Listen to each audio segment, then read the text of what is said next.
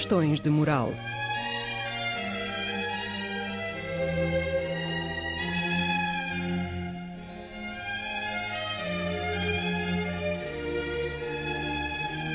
Escrito e apresentado por Joel Costa.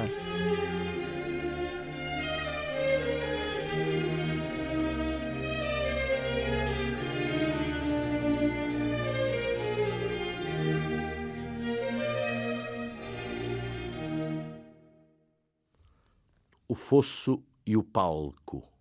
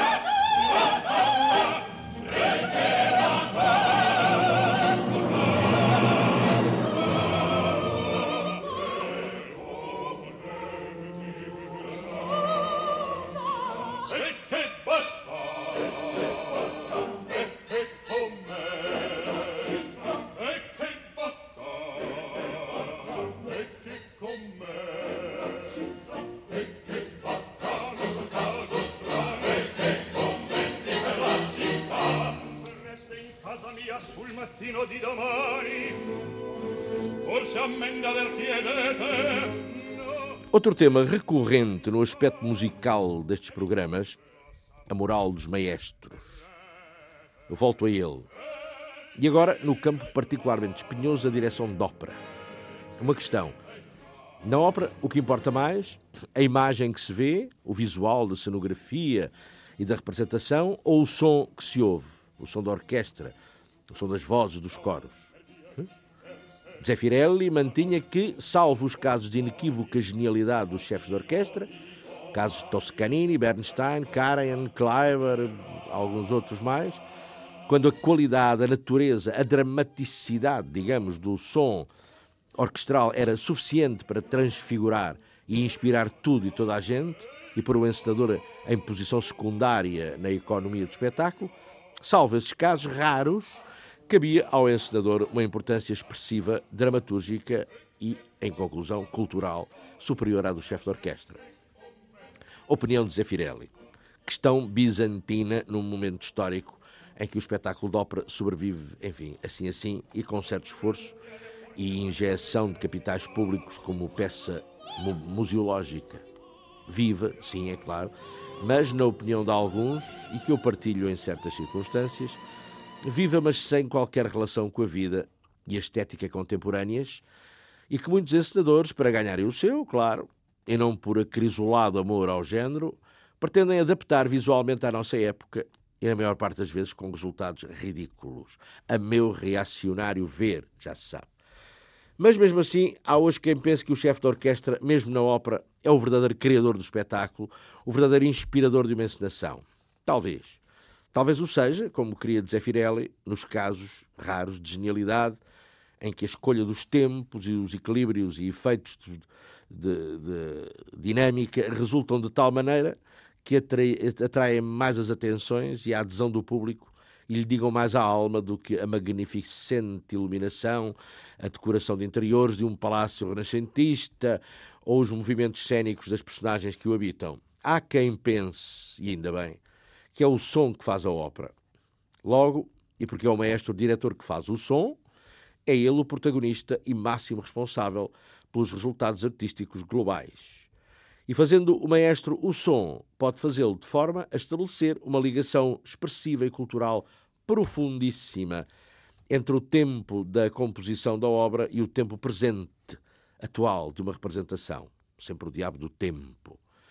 Daqui a possível importância capital do chefe de orquestra no espetáculo de ópera. A este propósito, não há que esquecer o papel também decisivo dos maestros no período de ouro da história contemporânea do espetáculo de ópera, aquele pós-guerra assombroso que começa já nos anos 50 e que vê nascer a genialidade da Callas e procede à recuperação ou à descoberta de outras genialidades interpretativas. E quem, em bastidores, fundamentalmente descobriu, ensinou, ensaiou, organizou tudo aquilo que foi o esplendor das grandes vozes dos anos 50, 60 e 70 do século XX, minhas senhoras e meus senhores, foram sobretudo maestros, chefes de orquestra. Tullio Serafim, talvez primeiro que todos, por ser mais velho, não sei. Carlo Maria Giulini, que por sinal detestava a ópera, mas que, sabe-se lá se por isso, teve uma importância determinante no renovar, verdadeiramente renovar, dos estilos de interpretação e dos repertórios. Talvez também um pouco Karajan, sim, talvez também um pouco Abado, que continuou Giulini na feliz descoberta do mundo rossiniano, mas já nos anos 20 tinha havido uma época de ouro, uma renovação, um revitalizar, uma atualização de estilo. E também essa não foi feita por um encenador, foi feita por um maestro, Toscanini. Não falando da renovação de estilos e repertórios da cena lírica, também creditada a Gustav Mahler, quando à testa da Ópera de Viena. Se a ópera é som, Toscanini nunca se contentou com o som da sua orquestra enquanto diretor artístico do Scala, quis ter sempre à mão e ter voz ativa na globalidade do espetáculo, o subentendendo e subentendendo imediatamente que no pensamento dele, ópera não era exclusivamente, nem se calhar principalmente, som.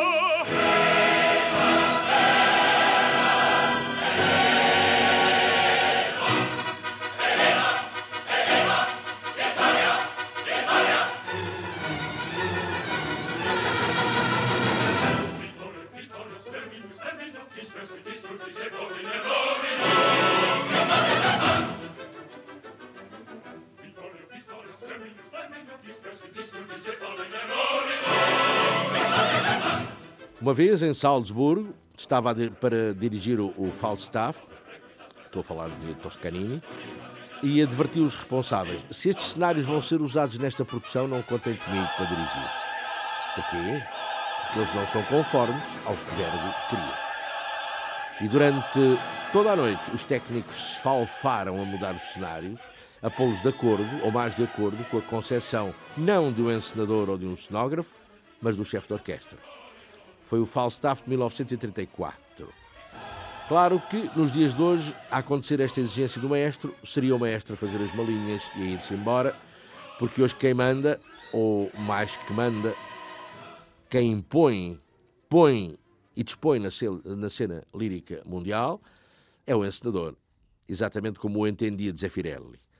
Mas para Toscanini, como para Otto Klemperer, que também se meteu à encenação em Berlim, nos tempos que antecederam a chegada de Hitler, ou como mais modernamente, para Karen, a lógica e a autoridade máximas na ópera não estavam na cena, estavam no fosso, no fosso da orquestra.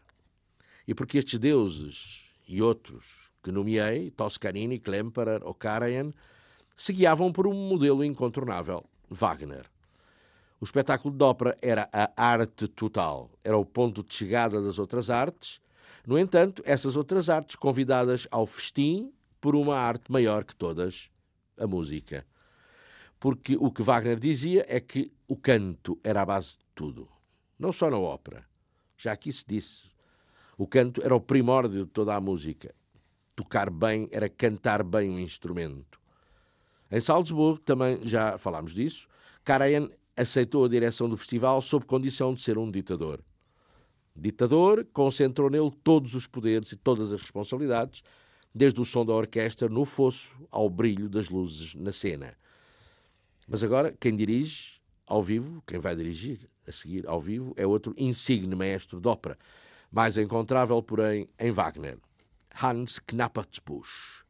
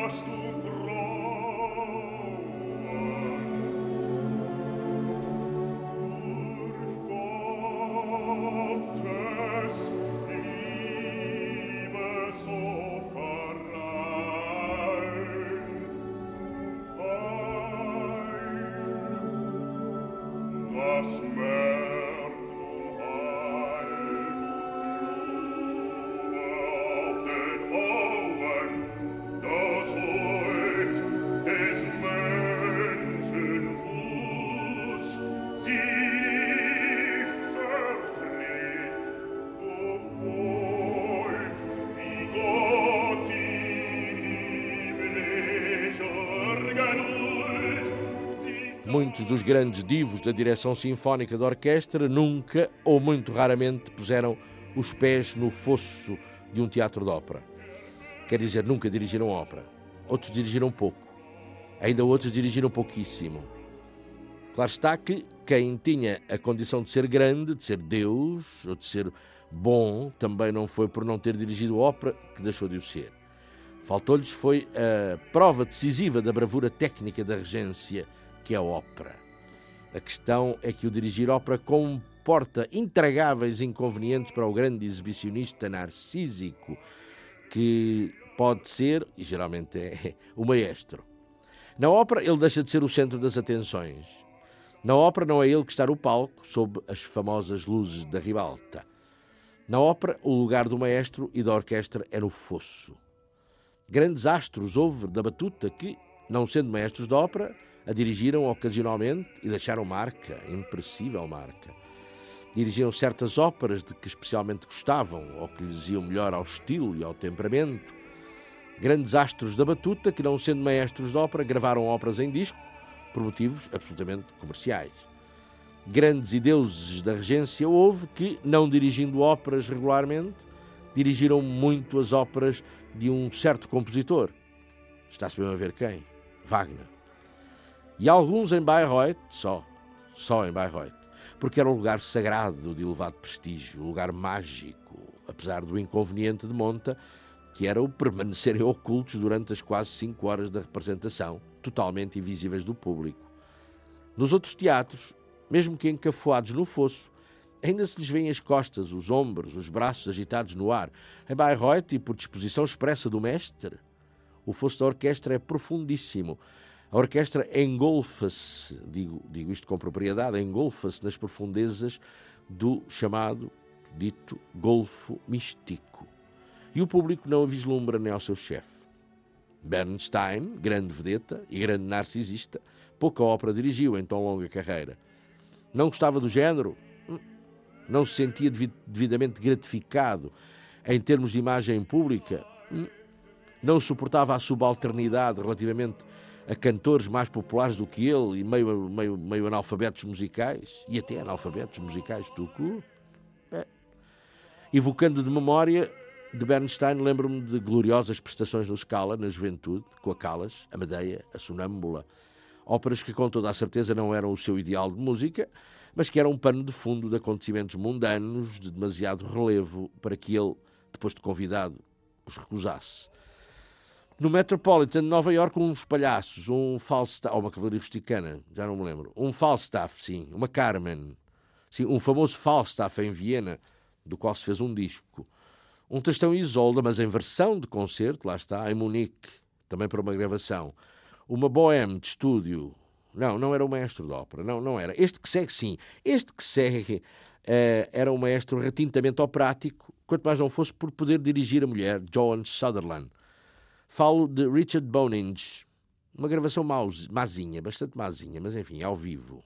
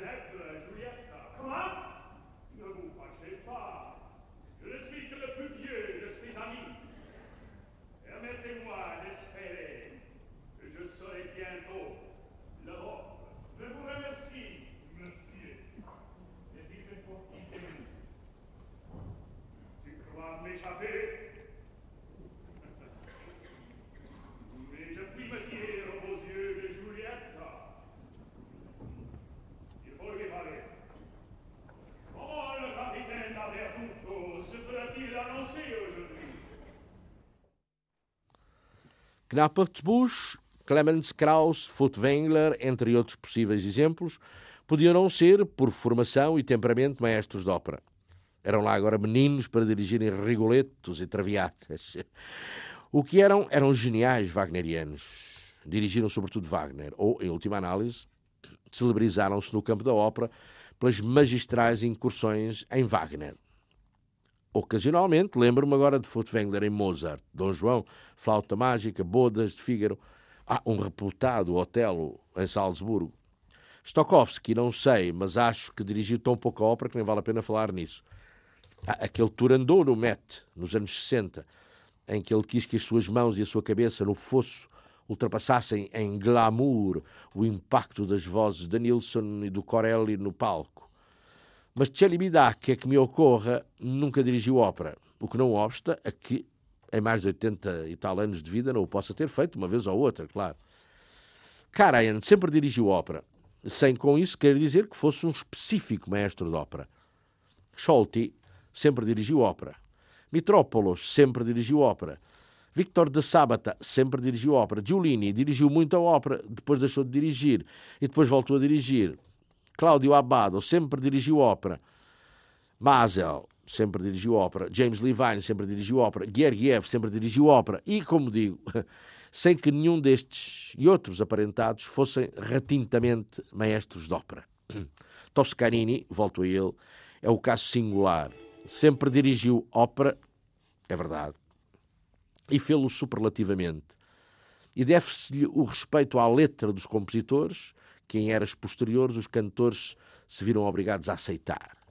Toscanini era um, um, dito maestro de ópera nos seus inícios. Depois encontrou-se com o repertório sinfónico, casou-se com o germanismo musical, invadiu o Wagner e voltou à direção de ópera tradicional, da ópera tradicional italiana, que nunca tinha abandonado, mas quando voltou foi já com uma visão de maestro de ópera da tradição, frequentador assíduo, habitué, já com uma visão mais grandiosa menos tolerante com as convenções do género, mais superiormente musical, por assim dizer. Não sei se me faço entender.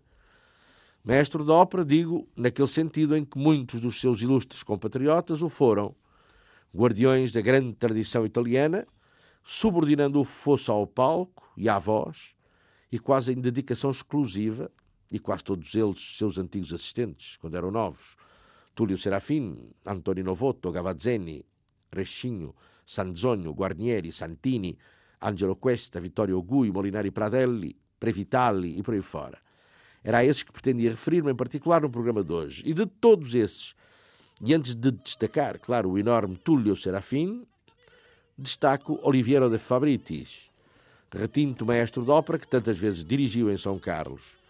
Ei-lo aqui num esplêndido trovador gravado ao vivo no Teatro Colón de Buenos Aires.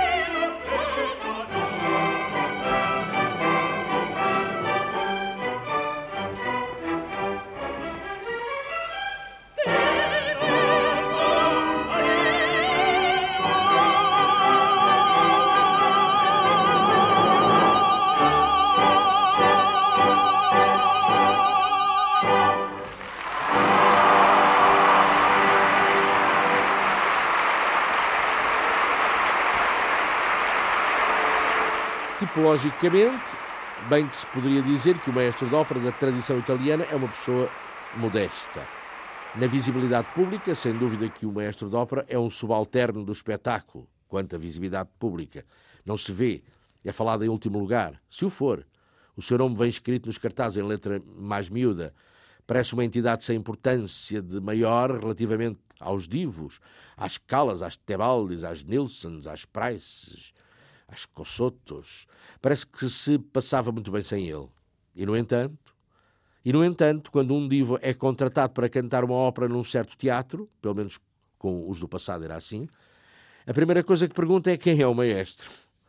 E a pergunta pode ser feita com vários intuitos. O divo ou a diva podem querer saber quem é o maestro para conjeturarem se é uma fraca figura sem direito a exigências peculiares, que lhes permita cantar como lhes apetecer, se é uma média figura que se quer fazer mais figura que eles, ou ganhar estatuto à custa da fama deles, se é tipo para se pôr com chatices e picuinhas de semicolos cheias, e, é, se é personalidade para lhes impor uma disciplina musical e uma concepção interpretativa inescapáveis, se é figura que, por trabalhar com ela, lhes traga aumentos de notoriedade.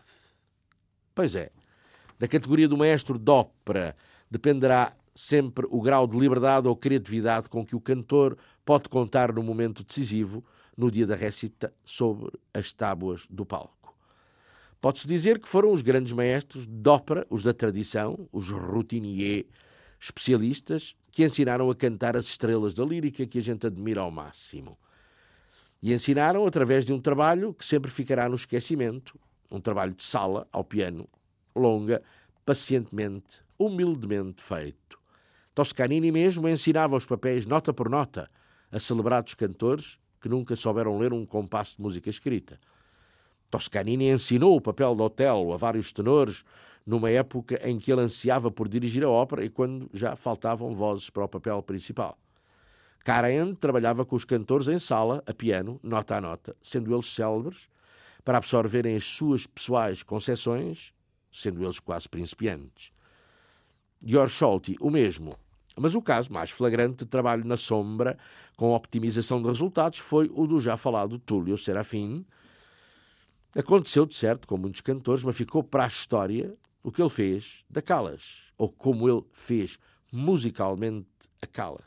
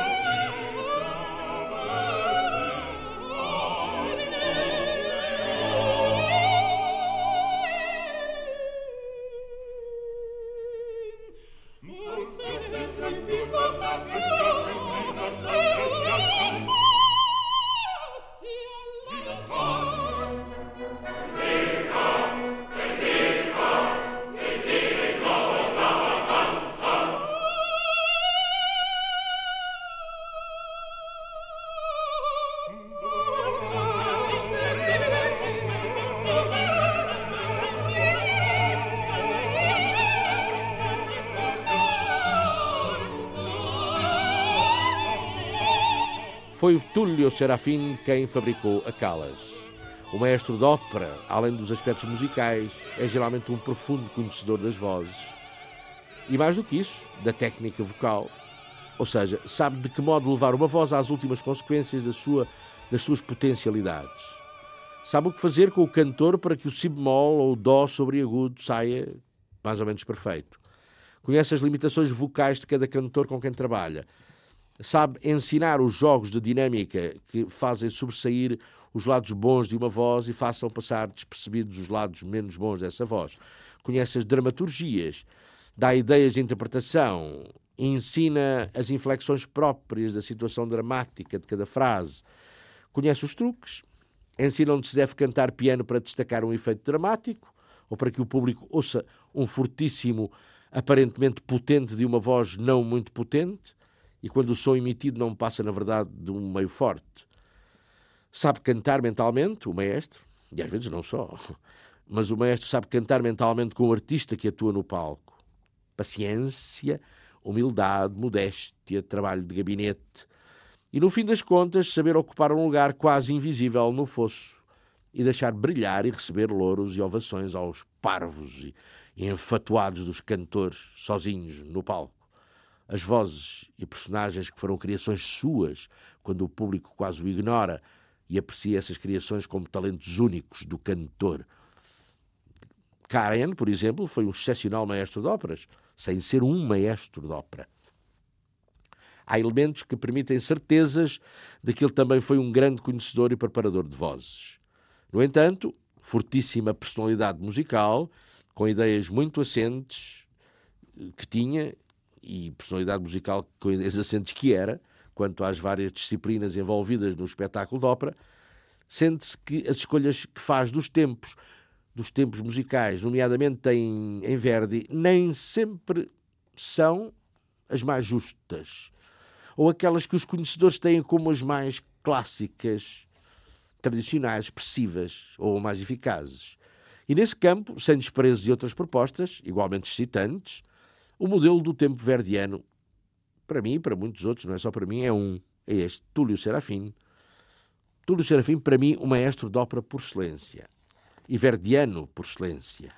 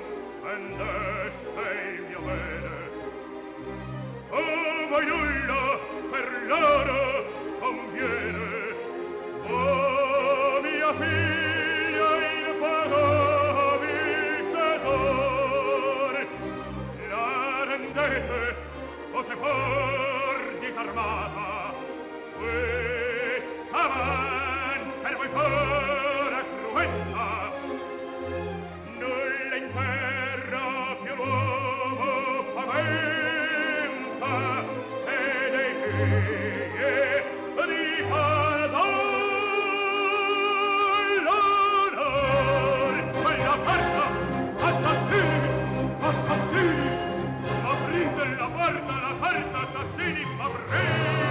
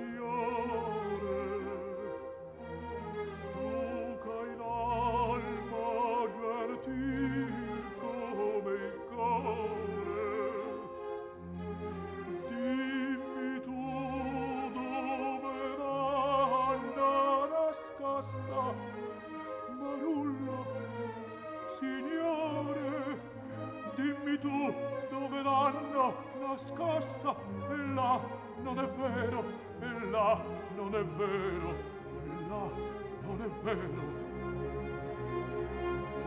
Tutto!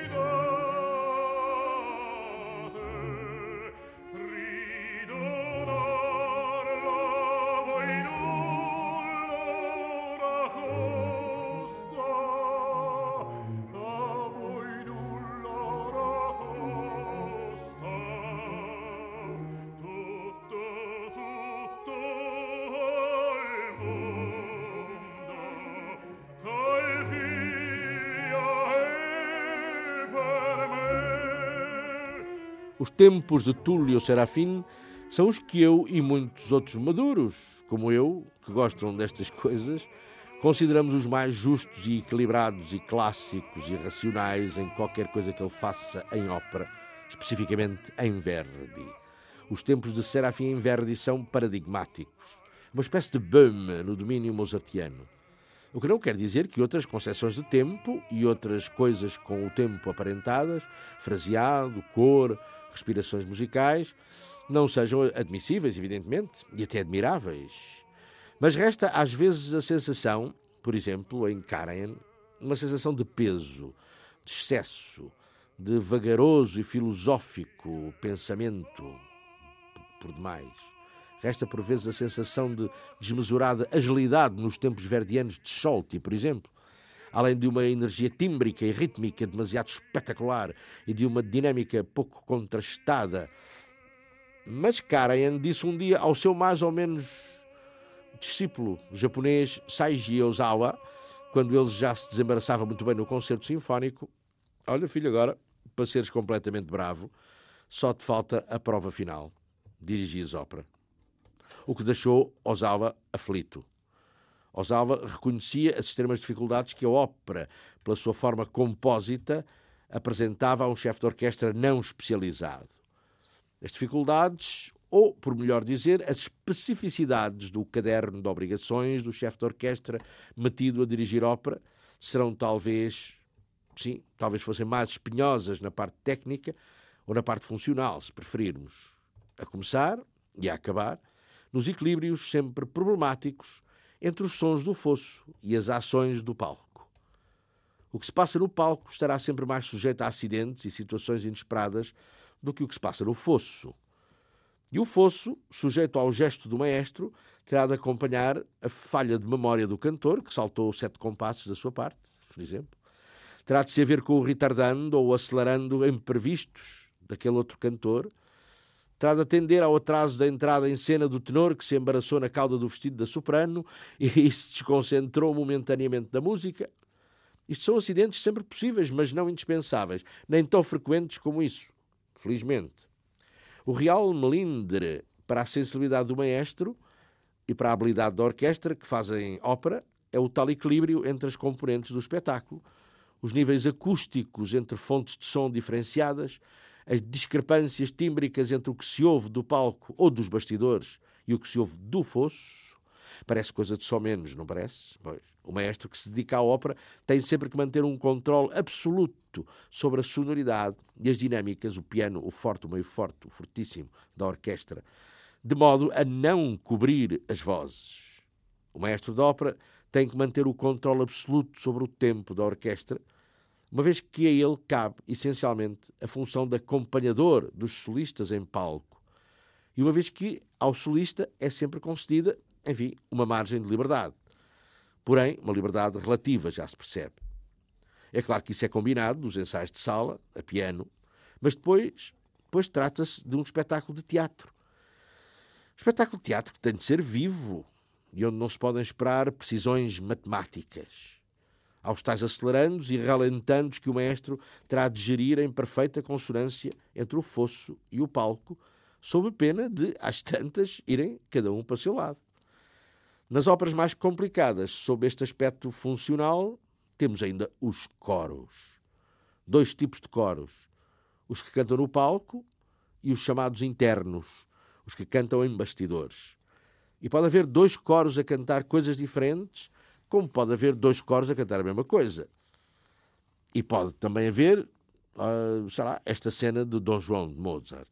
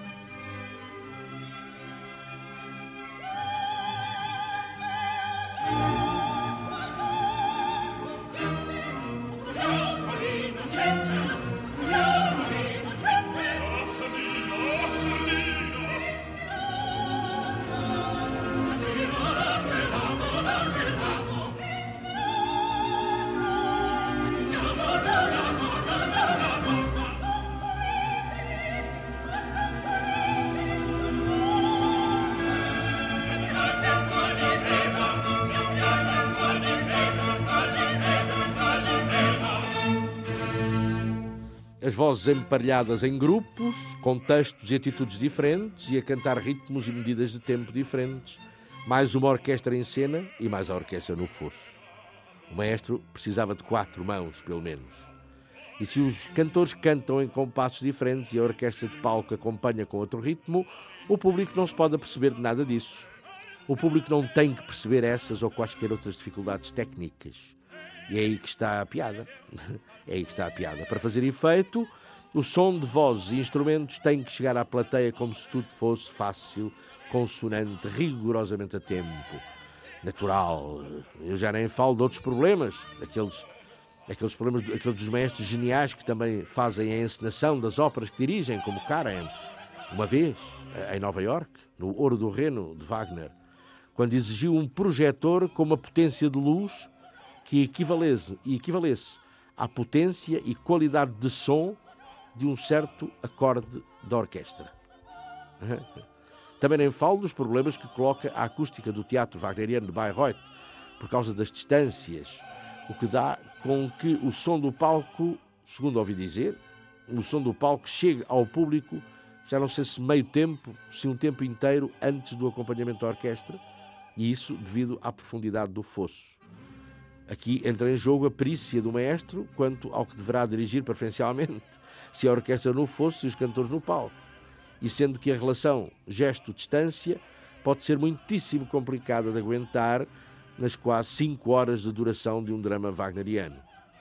Quando há a orquestra a tocar em bastidores, ou chamada banda interna, o controle do tempo e do gesto que organiza a harmonia das distâncias é o cabo dos trabalhos. Para muitos dos maestros, sim, menos afeitos à, à, à direção de ópera. E se a essas duas orquestras, a dos bastidores e a do fosso, se juntam dois coros, um em cada lado, é como gerir o, o gesto, como gerir a distância, como gerir o tempo musical, como manter a homogeneidade dos timbres e dos volumes.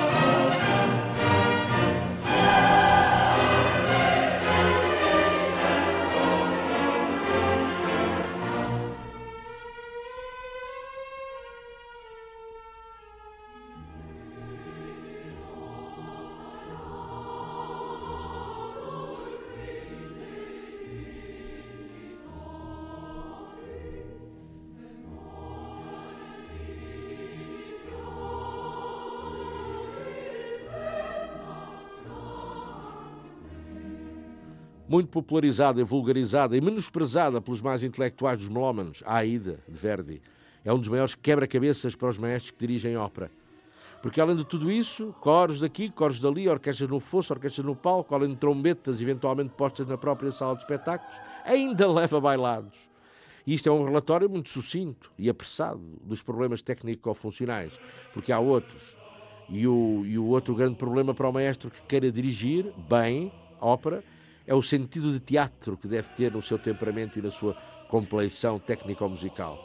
Desse sentido do drama, conjugado com o sentido do melos, para dar realmente melodrama e não uma salganhada, há a noção quando o chefe se obriga a certas cedências, cedências a certos pormenores estéticos do encenador ou do cenógrafo, que possam influir diretamente no tempo musical de uma cena, sempre o tempo. Cedência de, em algumas arritmias ou, ou fugas ao tempo dos cantores, que sempre esperam um gesto do maestro do fosso, que compreendam o momento em que o cantor tem, tem de incorporar movimentos e expressões mais complexas da sua personagem.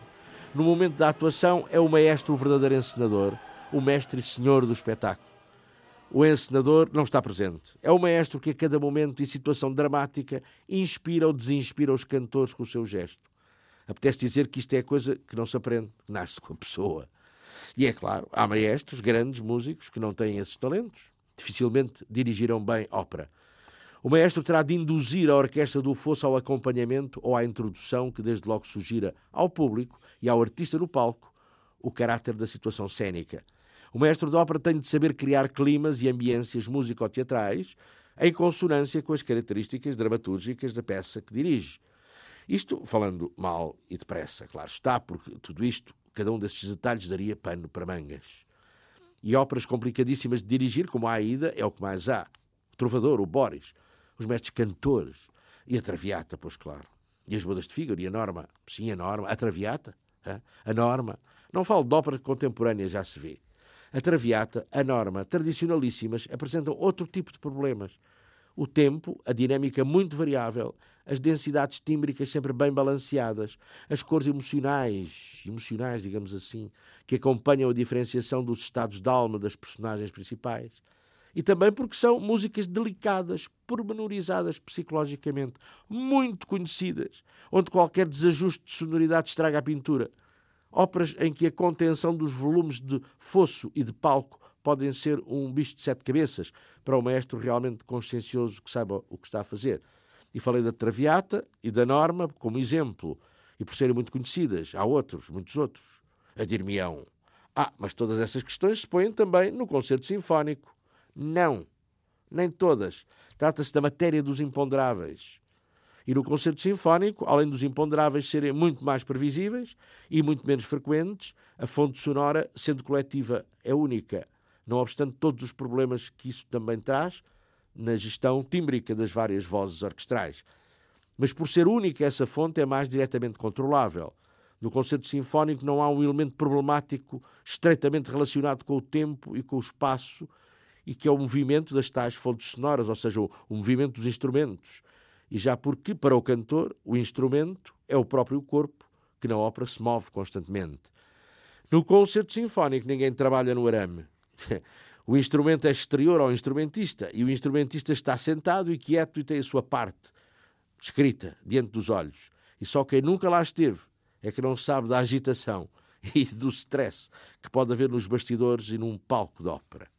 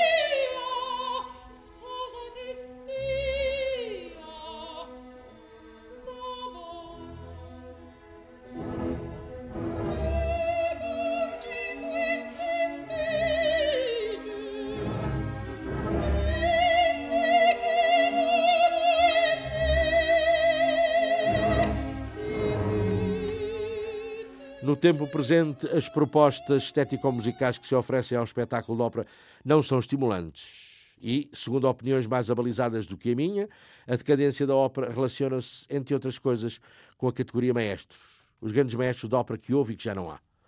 Um testemunho do célebre tenor Giuseppe Di Stefano. Ah, no meu tempo, os maestros estudavam as óperas connosco, cantavam connosco, nós cantávamos inspirados por eles, nós confiávamos cegamente neles, eles escolhiam os cantores adequados a certas óperas e aconselhavam os cantores sobre o repertório. Os grandes maestros do meu tempo dirigiam de memória, sempre de olhos no palco, acompanhando o que acontecia em cena e tendo a orquestra completamente dominada. Canta à vontade, canta à vontade, eu acompanho, dizia-me Toscanini. Serafim, olha, Serafim dirigia com um permanente sorriso nos lábios, a recordar-nos o som, que, que, o som devia ser emitido alto e sem esforço, da sábata. Ah, hipnotizava-nos.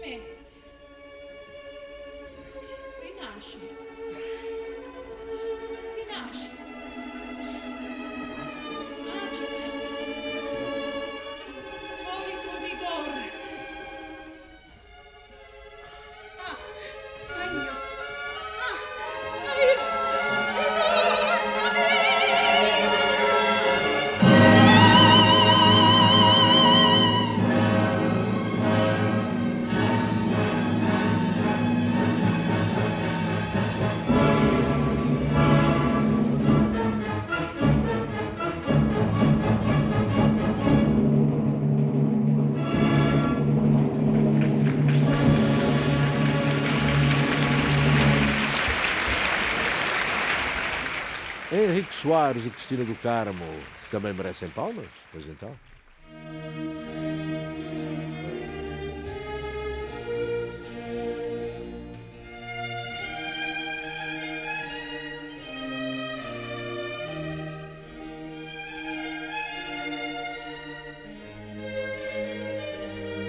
Questões de moral.